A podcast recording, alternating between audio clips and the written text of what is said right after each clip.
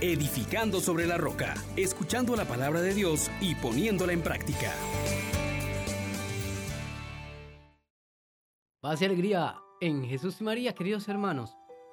Les saluda su hermano Juan Elías de la Misericordia Divina y damos gracias a Dios por este cuarto domingo de el tiempo de Pascua. Hoy celebramos el Día del Buen Paso. Y Jesús se nos presenta precisamente allí como el buen pastor. Dispongamos nuestra mente, nuestro corazón, para que todo lo que hagamos sea lleno del Espíritu Santo y podamos vivir esta experiencia de la vida abundante que nos trae este pastor. Pidamos que su santa presencia nos llene. Oh Espíritu Santo, que haces elocuente la lengua de los niños, instruye las nuestras. Haz descender sobre ella tus bendiciones Danos inteligencia para comprender tu palabra, memoria para retener, facilidad de palabras y abundancia de ellas para expresarnos bien. Ábrenos la entrada a la ciencia divina Jesucristo. Dirige nuestros proyectos y que nuestros ideales lleguen a feliz. Por Cristo nuestro Señor. Amén, amén, amén. Hermanas, hermanos, hoy pues hay mucho que decir y quisiera compartir pues desde la segunda lectura de lo que nos dice el apóstol Pedro. Nos va a decir algo bien importante. Queridos hermanos, si obrando el bien soportan el sufrimiento, hacen una cosa hermosa antes.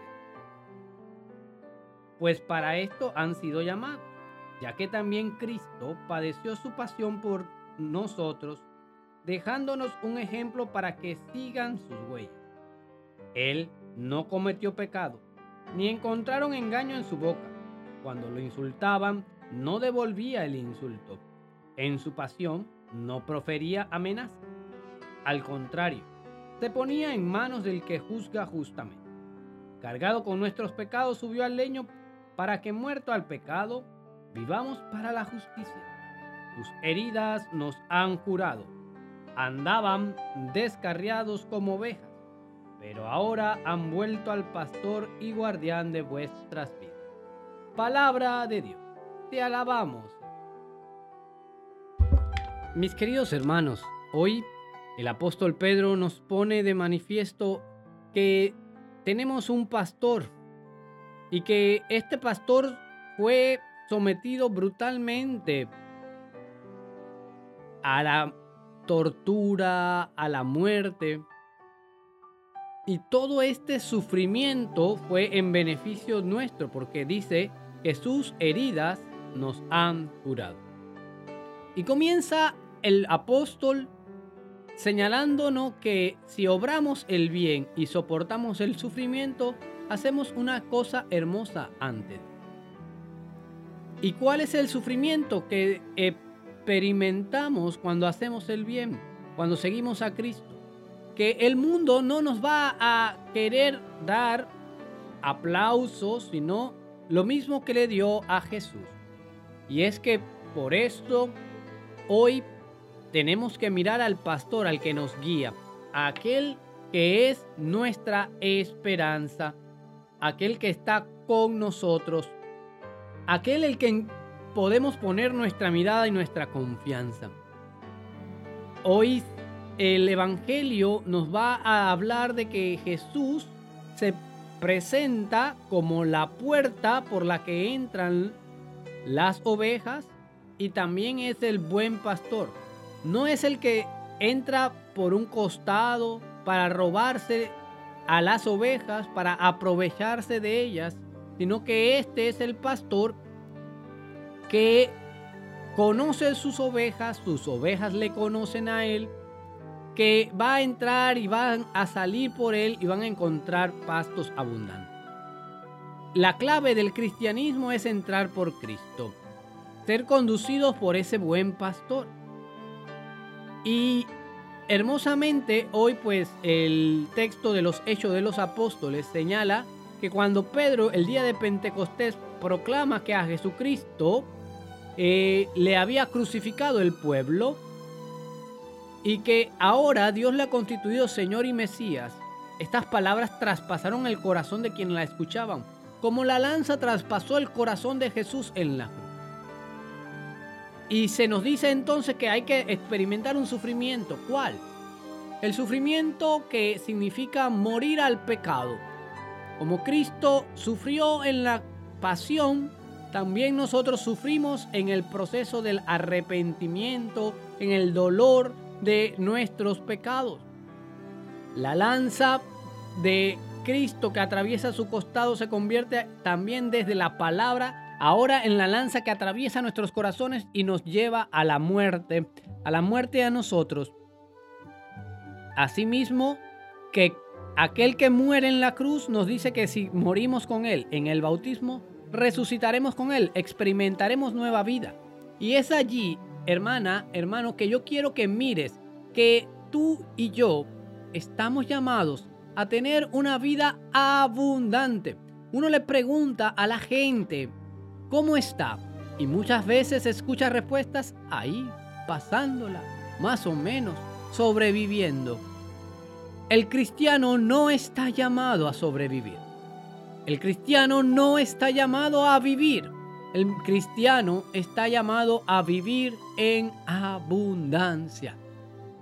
Y para vivir en abundancia yo tengo que dejarme conducir por aquel que me ha dicho que es el pastor, el que va adelante, el que nos lleva a pastos abundantes, el que nos hace entrar y salir y encontrar alimento.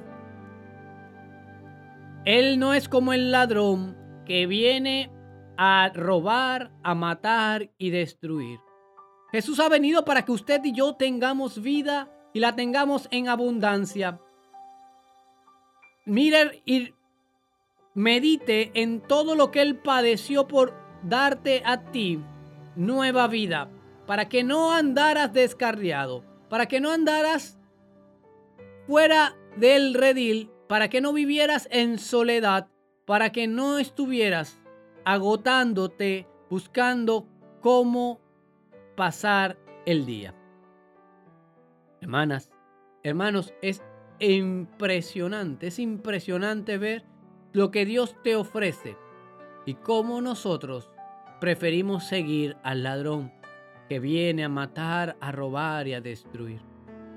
El salmista hoy vuelve a recordarnos una serie de acciones que hace el pastor por nosotros. El buen pastor, el pastor bello, el pastor calos que es Cristo Jesús. Primero te dice el salmista, el Señor es mi pastor, nada me falta. Si tú eres oveja de este pastor, Él vela por ti. Él te acompaña, incluso en el sufrimiento. Él te hace pastar en verdes praderas, para que el alimento que Él te da te nutra, te sirva. Él te va a conducir hacia fuentes tranquilas. Él es quien va a guiar tus pasos. Él es el que te conforta cuando estás débil. Él es el que repara tus fuerzas. Él es el que te guía por el sendero justo, quien te enseña las cosas que agradan a Dios lo que es bueno, recto, perfecto. Porque Él ha empeñado su nombre en ti.